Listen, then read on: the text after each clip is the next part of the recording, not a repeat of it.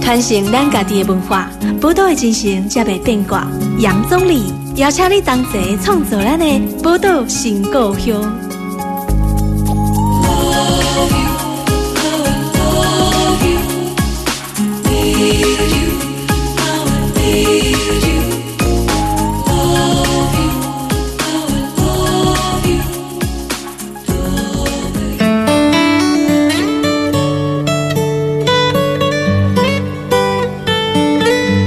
欢迎收听波多联播帮 FM 九九点一大千电台，波多新闻，我是钟理。这礼拜一个咱温度月刊合作的时间然后所以我们再次也邀请到温度月刊的嘉怡来到我们节目，欢迎嘉怡。 Hello，大家好，我是佳怡。这个礼拜我们要来跟温度月刊好好聊一聊这个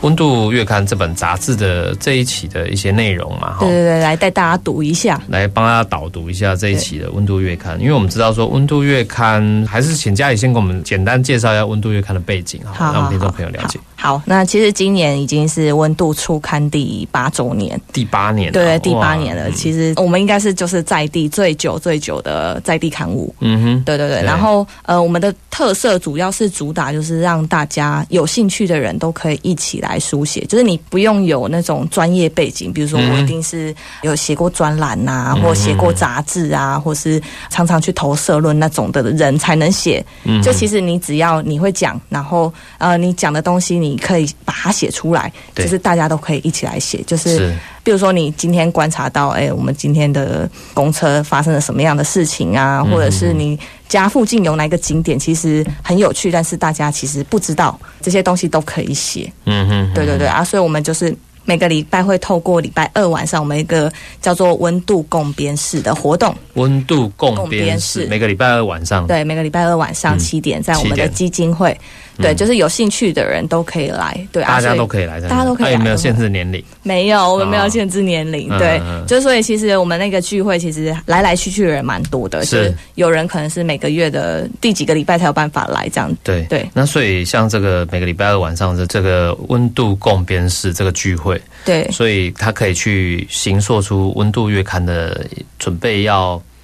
讨论的内容嘛？可以对这样对说对吗？，可以嗯是是是，就是我们通常都会先。大家先丢出自己最近的观察，或者是哦哎呀，我们是最近观察到哪些议题，或者是嗯嗯哎，嗯你对新闻的哪一个部分非常有兴趣？对就有时候也是不一定是纯台中的事情，不一定对是在地台中市，对对对，像我们前阵子也因为美猪很红的时候，嗯就是大家也有讨论过美猪的事情。美猪美牛这些事情，对也对大家对也会对做讨论，对啊，不对啊，或者是呃，离选举很近的时候，也会讨论选举啊。所以就对是跟温度月刊的内容很多元一样啦。对对对对，对就是，说从呃生活中，比如说以前我记得也有谈过音乐啊，吼，教育啊在教育啊，在地的社区的这个社区营造的对团体等或等啊、者是各种职业的人哦都各很种多职，业，哦百工百业，百工哦百业的人也很对多，。然后还有包含比较更这个严肃的话题，包含这个公共事务、政治事务等等，也都有。对，都有。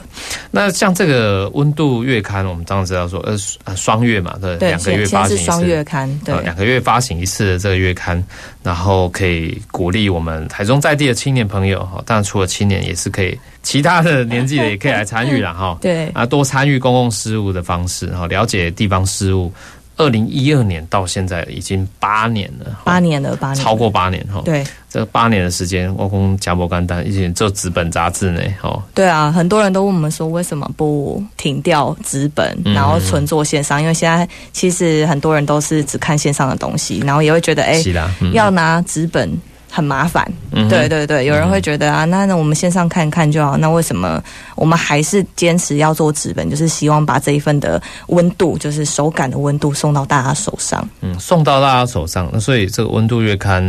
应该是有非常多的通路了，其实我们有三百多个据点，三百就是多个，对，全台湾有台三百多个啊不是据点台中有三百、是对对全对台湾，全台湾，全台湾。哦，OK，对，所以我们其实是你不管是在遥远的东部，对，嗯因为离我们最远的应该是东部。是对，或者是你在台中的在地，就是你在台中的每个行政区都可以找到我们的温度月刊，嗯对对对所以有一些朋友，如果他自己有开店，也可以跟你们申请说想要放可以帮这个可温以，度啊我们都会约的吗。寄到那边去，然后让大家拿。他们怎么申请？透过什么方式？其实是可以直接从我们粉砖，我们有电话可以打电话进来是是，然后也可以私讯粉砖。哦，对所以这个私讯粉砖或者是打电打话电话到办公室对，都可以都可以说你要成为这个防治治的的据据点哦点，对，这样通路就会增加。像就是最近也会，我觉得也有蛮感动的，就是我们这些据点啊，他有时候也会回馈跟我们说，哎、其实有有人拿到，然后读完觉得哪几篇很很不错，然后有跟我们分享。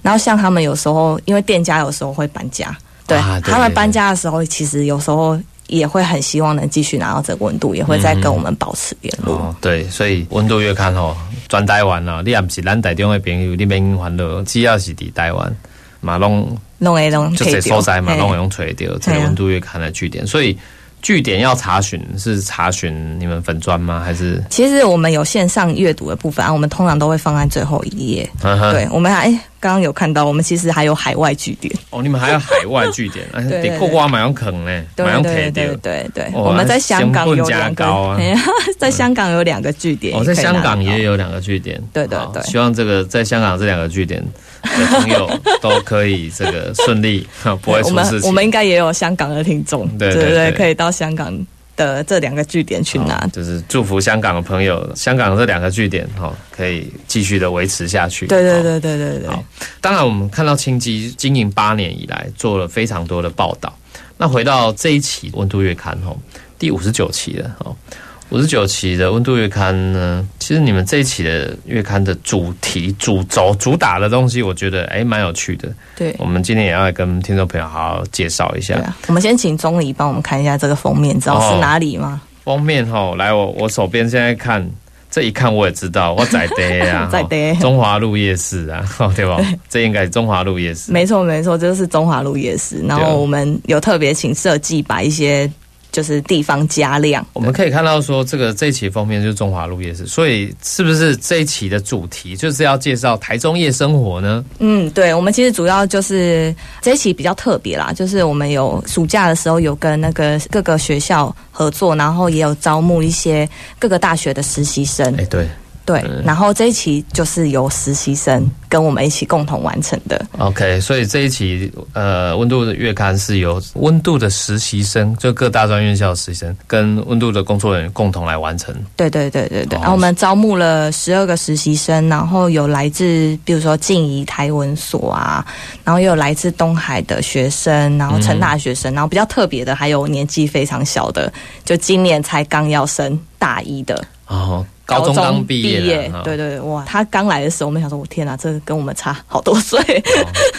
对，所以年轻向下扎根啊，这件事也是好事啦。对吼对对，那像这个这一期杂志，如果既然是跟这些实习生哈，吼他们在规划，对那规划这一期的杂志，我刚刚讲是好像在描写在地夜生活。对好，在地夜生活，其实台中本来是一个五光十色的城市哈，吼对啊！那有丰富的夜生活了哈。吼那这个丰富的夜生活，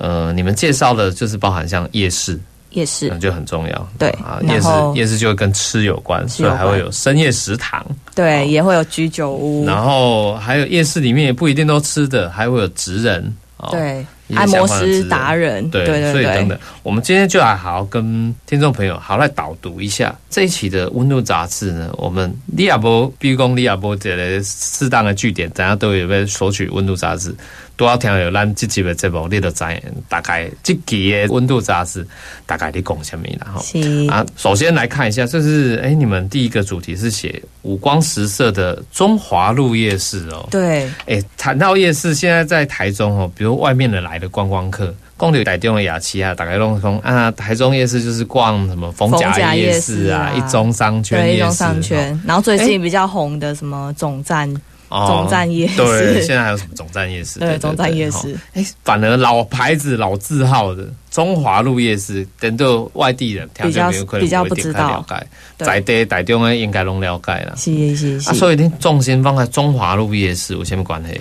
啊，我们那时候前面其玩实，在讨论的时候，就是其实学生的自身经验也是，哎、他们蛮常去逛逢甲夜市的，嗯嗯哼，对。但我们就有去问他们说，那逢甲夜市有什么你们想要带给阅读者的？对，对，但就后来他们想一想，就是觉得啊，好像有点难产。难 产。实习生觉得这个又很难做，对对对对对对，就是我们希望有一些比较独特的观点，但就是逢甲夜是比较难找到独特的观点。然后后来就哎、想想想，就想到哎、其实我们有个实习生刚好他其实从东华来的，哦，在花莲，对他其实是花莲人，然后特别跑到台中来实习，然后他刚好租房子。就住在中华路夜市的里面，为什么呢？因为那边的房子租金比较 便宜，对，比较老旧的社区，对对对对对，学生住在那边压力比较也没那么大，而且嗯对其实呃要到我们基金会来实习也近也啊很近，也很近，然后根本就不用担心吃这一块对，晚上超级多东西可对，以所吃以。就这样就锁定了呃，来报道中华路夜市，对对对，然后我们其实也有讨论说，其实中华路夜市里面有什么特色？嗯哼。来问一下钟里有没有吃过烤吐司？烤吐司当然有啊，对中华路有，还有中消路夜市也有烤吐司。哦，对，中消路夜市也有对。其实这个东西其实除了台中以外地方，好像比较少看到。哦，真的吗？对，真的，你你在台北逛夜市很少看到 烤吐司其烤吐实司想见没有，烤吐司就一般呢， 对就是涂奶油啊那样。涂奶油，它其实哎呀是一边涂奶油，哎呀然后另外一边涂草莓酱，对啊，然后合开。哎呀，对，但就是是就这是一一个般的，对很一般，但是你就会哎很少在路上看到，对。通常都是那种茶而且我馆告诉啊你什么，的。台中的烤吐司是炭烤。对，是炭烤的烤吐司哈，不是讲可以直接烤面烤包面机机挂然后翘起来烤呃可以烤香薄呢。咱台中是用炭烤的，锅炸其实那楼啊里面是放木炭的，木炭然放后这样木炭下去烤，对所以有时候会有那种吃起来会有炭香味。对，会有个炭香，会有个香气，对对对，还蛮特别的。对嗯，然后还有我们最有名的木瓜牛奶。哦，木瓜牛奶，对对哎嗯对木瓜牛奶这两个就是，其实是我们那时候去探索的时候，觉得哎、这个很特别，然后问来问去，其实大家好像也都哎、不知道为什么这个东西就会出现在台中。嗯嗯嗯，对对，就想说哎、不然我们就是去问问看这些老店们说，哎、知不知道这个由来是什哦么？然后后来就蛮有趣的，因为其实嗯台中很多事情都跟美军美元有关。哦，怎么说？其实我们知道，就是丰原的那个波士顿派，其实跟美军有关嘛。那对其实这个东西也是跟美军有关。嗯，就那时候，其实台湾在大概五零六零年代，其实盛产木瓜。哦，对对对对啊，刚，开始的时候，大家是直接把木瓜打成汁而已。嗯嗯，对，就是木喝木瓜汁。对，对，但是美军来台湾之后，他其实有捐助了非常多的奶粉，嘿，对，然后跟面粉，嗯因为大家开始慢慢的会去把那个奶粉泡成牛奶。嗯嗯，对，对对，然后就会把这个东西做结合，哦，然后直到在后来，就是其实有冰箱之后，鲜奶才比较容易保存，嗯，对，才变成从冲泡的奶粉、牛奶变成鲜奶，鲜奶再加进我们的那个木瓜汁里面。所以从这些很简单、很平凡，我们看似乎平凡的饮食，但其实里面有一个它有一很些特殊的一个饮食里面的历史脉络对对存在对，在里面。没，错没错，哦，这个可能很多人不知不道。嗯知道的对。然后吐司其实也是吐司也是，对，因为其实那时候也你是跟嘿米米混混管黑，然后嗯那时候其实大家都会叫这种吐司叫小胖。小胖，嘿他啊的就小妹，嘿，对，就很便宜，还小胖这样子。然后，呃，也因为就是有这些面粉，然后呃，美军其实也有在培育一些烘焙的人才，对，所以这个吐司才在台湾开始比较普遍。嗯嗯当然，就那时候其实也是，哎、喝木瓜汁就觉得，嗯，那好像应该要拌一点什么东西吃，就哎、就觉得啊，配这个酥酥脆脆的烤吐司很不错。这两样就变成台中的某一项特色。嗯，哦，就是去逛这个夜市里面很重要的一个特色，对对对对，而且真的是特色小吃哎、对啊，你去逛哪个夜市会吃这个烤吐司， 然后再手配拿一杯木木瓜瓜牛牛奶，很少，那很少台中在地才有的特色了。对对齁。对对我们先休息一下哈，那下一段节目我们继续回来跟大家来介绍《温度月刊》最新一期的相关内容，待会回来。听新闻，资讯音乐，Super 九九点一，大千电台，无所不在。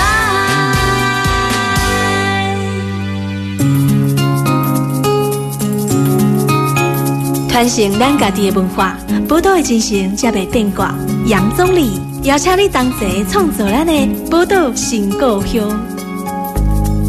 Love you, love you, need you, I will be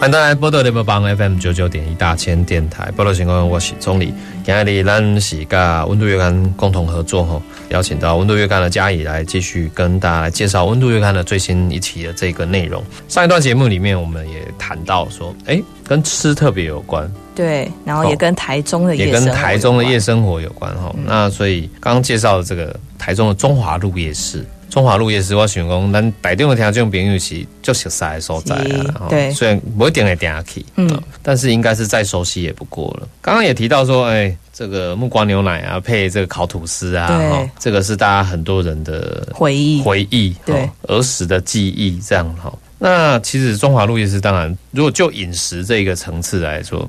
东人家嘛有告贼，嗯啊嘛就是特色的。啊，这个另外一个特色就是讲，哎、你们里面还写揭开神秘的蛇肉大本营。蛇肉大本哎、营，这个可能年轻一点的朋友就不见得知道了，对，来跟我们谈谈。好，就是其实现在中华路夜市里面还有一个已经开了七十年的蛇肉店。还有啊，对对对，现在还有，但是因为我们现在的法规有规定，其对实啊不能在店里面直接杀蛇，对吧？所以就是会从别的地方宰完之后再送过来。嗯嗯，对，因为我自己也也有点怕蛇， 那所以就真的也没吃过蛇肉，但是。嗯印象中比较深刻的是，就是其实大家国中的时候可能都会长很多痘痘，哦，，对，脸上会长很多青春痘，嗯，对，然后就妈妈或者是阿妈就会觉得啊，你这就是火气比较大，嗯嘿，就是爱青条啊，就是爱啉这蛇肉汤。蛇汤，嘿，哎蛇汤，对对对，所以其实蛇肉其实它有一个养颜美容的功能，哦，对蛇肉有这个功能，对，然后也有什么去血化瘀啊，然后清肺啊等等的功能，所以其实现在在吃蛇肉的人还蛮多的，还是有，还是有，还是有。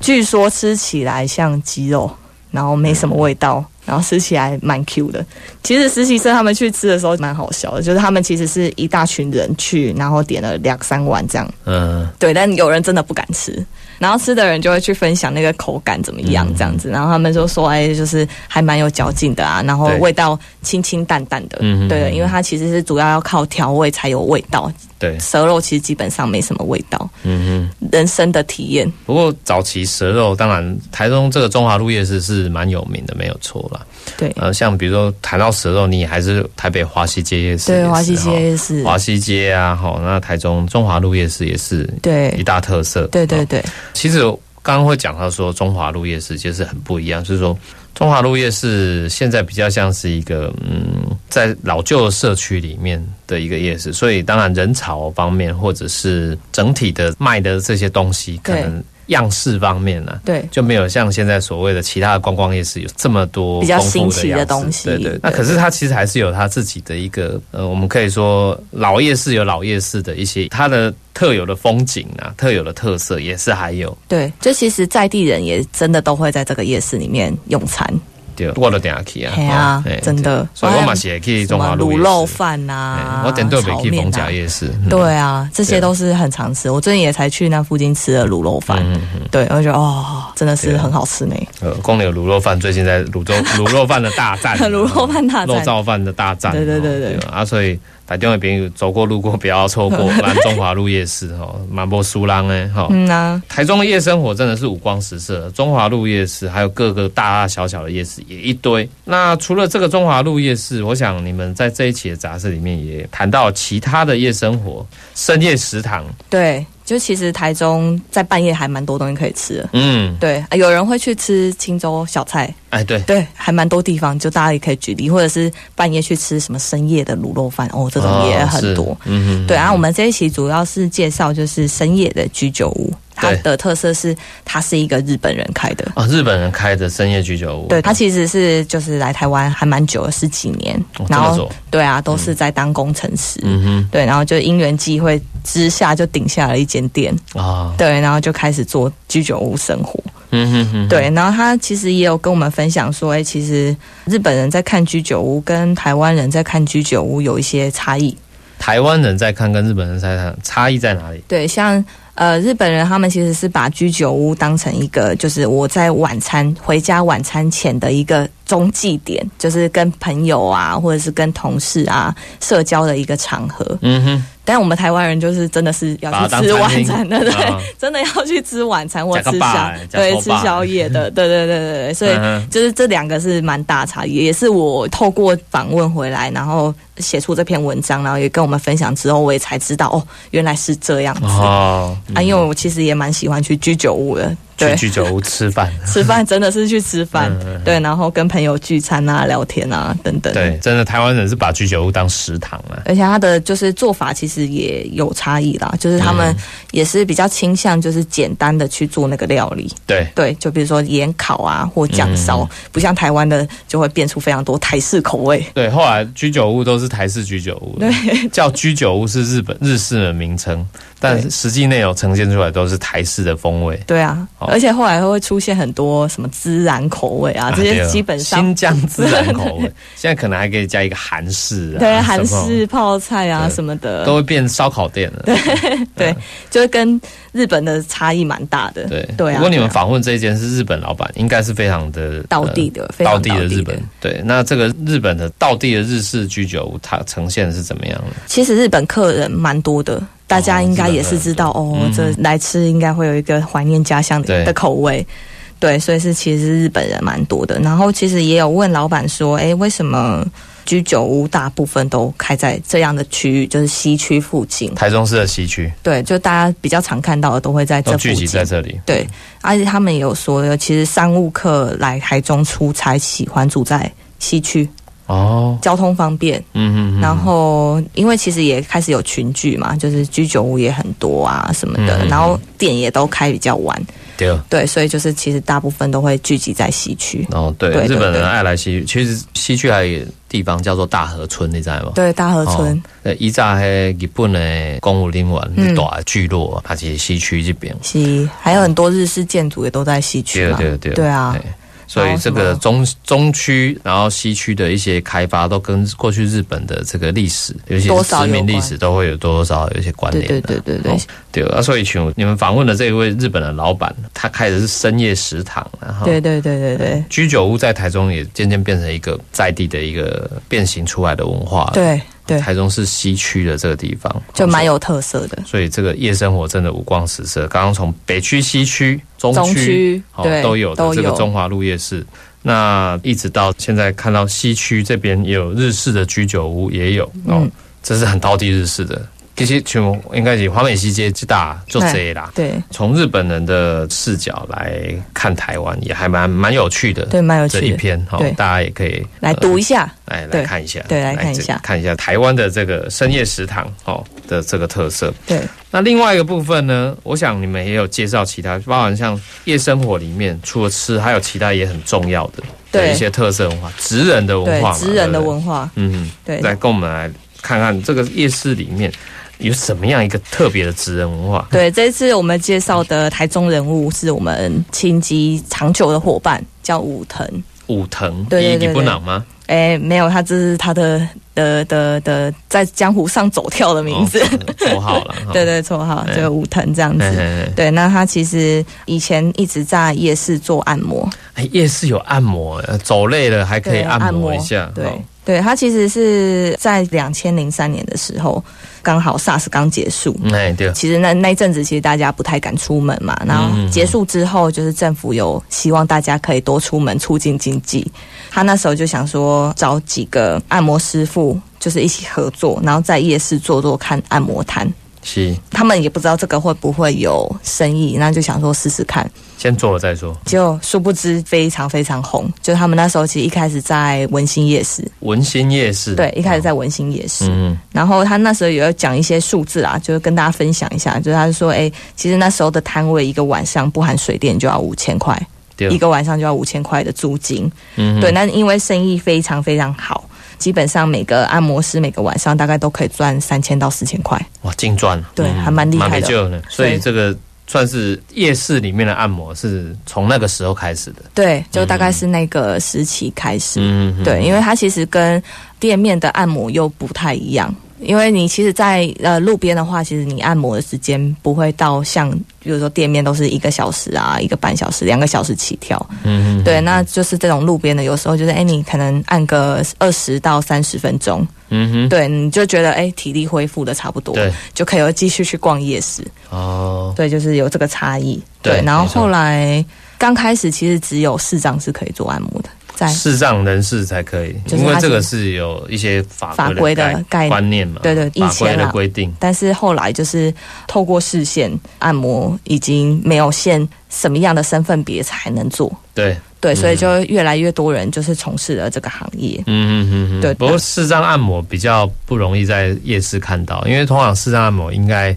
要特别提供给视障专业人士，他们有一个专门的空间，，对，专门空间，嗯他们因为他们有有时候给视他们力，使用。对啊，视力不太好，你如果让他在夜市，有时候可能对，行动不便啦，嗯对啊嗯，或者是有可能会撞到或什么对的，所以他们基本上都还是在店面。嗯哼，对，然后他其实也有讲到，就是就是我们都会开玩笑，有时候经过就是说看一些店面，就是说啊，这是走 O A 啊，啊你用按摩店做 OA 啊，嘿对，有时候我们经过的时候走 O A 啊，我们就也有问他说，哎、那这个传闻是真的吗？嗯对，然后他其实也有说啊，那个大部分都其实都没有啦，因为他们有那种行规，对，就是其实老板也不想要打坏自己的店的那个名誉，对就是会跟按摩师有约定说不能做黑的，不能嗯做黑的，所以那人看有讲，哎、夜市里面有很精彩的不同的夜市人生对，夜啊市。人生，哦，啊，不一定都是卖吃的，也有提供这些按摩服务的，对、哦，它就成为一个很特殊的一种文化，对特殊的文化，然后职人这样子。哦对。对对不过你们访问的这一位在夜市的按摩师哈、哦，对，叫武藤嘛哈、哦，他真的是有自己的夜市人生，对也他是有他自己的故事，人所生以你很们像八点档所，以你们你们这个不是只有访问夜市的职人本身，包含职人他本身的一个人生真的故故事，事都会也带是一到，个很重要的一个内容，会呈现在《温度》杂志上。没错哦。，我们现在休息一下哦，待会我们就请这个嘉怡好来跟我们来聊聊这一位在夜市里面的按摩师武藤呢，他有什么样一个精彩的人生故事？我们待会回来介绍。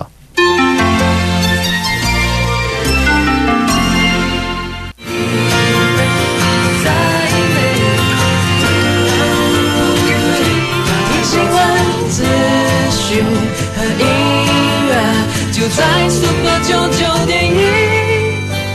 大千电台属于你和我，哦，属于你和我，大千电台。Hello，大家好，我是伍家辉，您现在收听的是 Super 九九点一大千电台。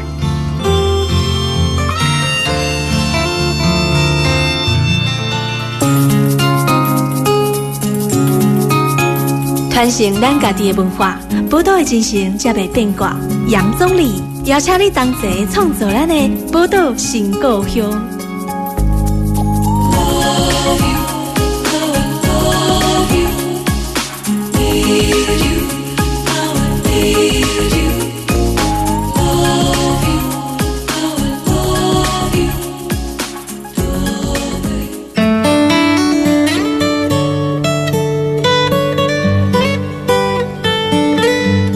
欢迎大家波多联播帮 FM 九九点一大千电台波罗行公用，我是钟丽。今天我们波罗行公用哈，呃，与这个温度月刊再一次合作哈，所以这个邀请嘉怡来到我们节目。刚刚其实我们来谈这一期最新的温度月刊的内容，其实介绍五光十色的台中夜生活嘛，对哈，刚刚也提到了很多，包含像是中华路夜市啊。那夜市里面的这个有什么样特特色具有的特色的，比如说刚刚讲的，哎、这个按摩木瓜师牛奶啊，啊木瓜牛奶哎烤吐司烤吐司啊，吼，啊，开始加一部分啊，嗯啊，但是其实包含的台中不同的地方，比如说还有一些很深夜食堂的，比如说介绍日本人开的居酒屋，也在这一期的杂志里面都呈现。对好那吃的部分，我想就不多琢磨，因为反正最近这个米其林也很多，台中 也好几好几家店哦多。，对也有人在介绍了，有人介绍了，我们就不介绍 了。对，那其实另外一个谈到说，夜市里面也精彩的夜市人生哦，不同的职人之间的故事。包含这个像是这一期杂志里面有一篇也专访到夜市里面按摩师叫武藤哦，这位对刚刚其实提到说是他夜市里面为什么会有夜市按摩这件事啦哈、哦，可是其实武藤自己本身也有自己非常精彩的像夜市八点人生档的哦故 对事。对 对对，那这个也呈现在这篇报道里面，是不是可以请嘉怡来介绍一 下？好，就是其实武藤的人生也是蛮坎坷的，嗯对，因为他是一位他是已经出柜的同志哦，。出柜的同志，对对对对嗯，对，他在出柜的那一天，因为爸爸没办法接受，大发雷霆，家人不能接受，对，然后把他赶出家里。他其实以前是住在彰化的啦，哦，他是脏话，他是彰化人，然后被赶出家门，因为身无分文。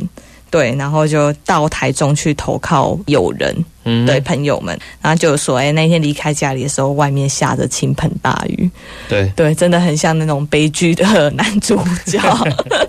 完完全全是八点档内容，， 对啊，对啊，他其实那时候也有想说啊，是不是就去死好了？嗯，还好他没有去死，就是有朋友的帮助之下，所以那时候就有朋友收留他，然后他找到工作，然后也比较稳定了之后才搬出去。就搬来台中，对对，就搬来台中。嗯然后他因为也是要养活自己嘛，然后对所以也做了很多工作。然后一开始是帮老板当司机去载一些按摩的器材哦，到夜市里面去本来是当摆。司机的对对对对。然后后来觉得啊，这样真的不行，因为赚的钱可能没办法生活。嗯哼，对，所以就决定哎，要好好的去学一个技术。对，然那后啊他就、学什么技术？就是学按摩。啊，就直接学啊，对对，就学按摩，然后就跟我们分享一下他那时候学按摩的时候的一些状况，比如说他就有说什么，哎，每天的练习就是要把一块湿的毛巾吹到变成干的，啊，是啊，对，就放在大理石上面吹到干，因为这样你才有办法就是练那个力道，嗯哼，对对对对，把那个力道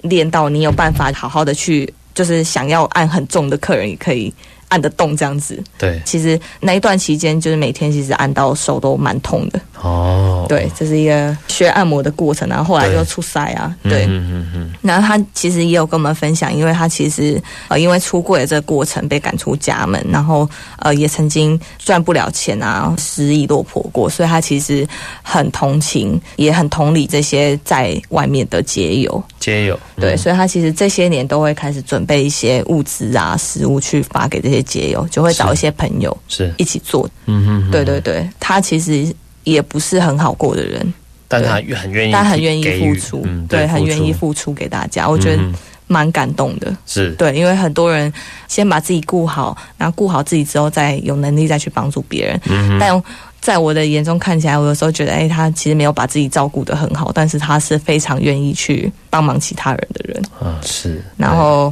其实他去送餐的时候，呢，其实会带着一面那个彩虹旗。送餐给街友的时候，还对会带着彩虹旗，对对对，很然后特别，很特别，很特别。嗯就刚开始有它的原因，对不对？对对对对，因为刚开始街友们都会以为啊，这是一个送餐的号表示。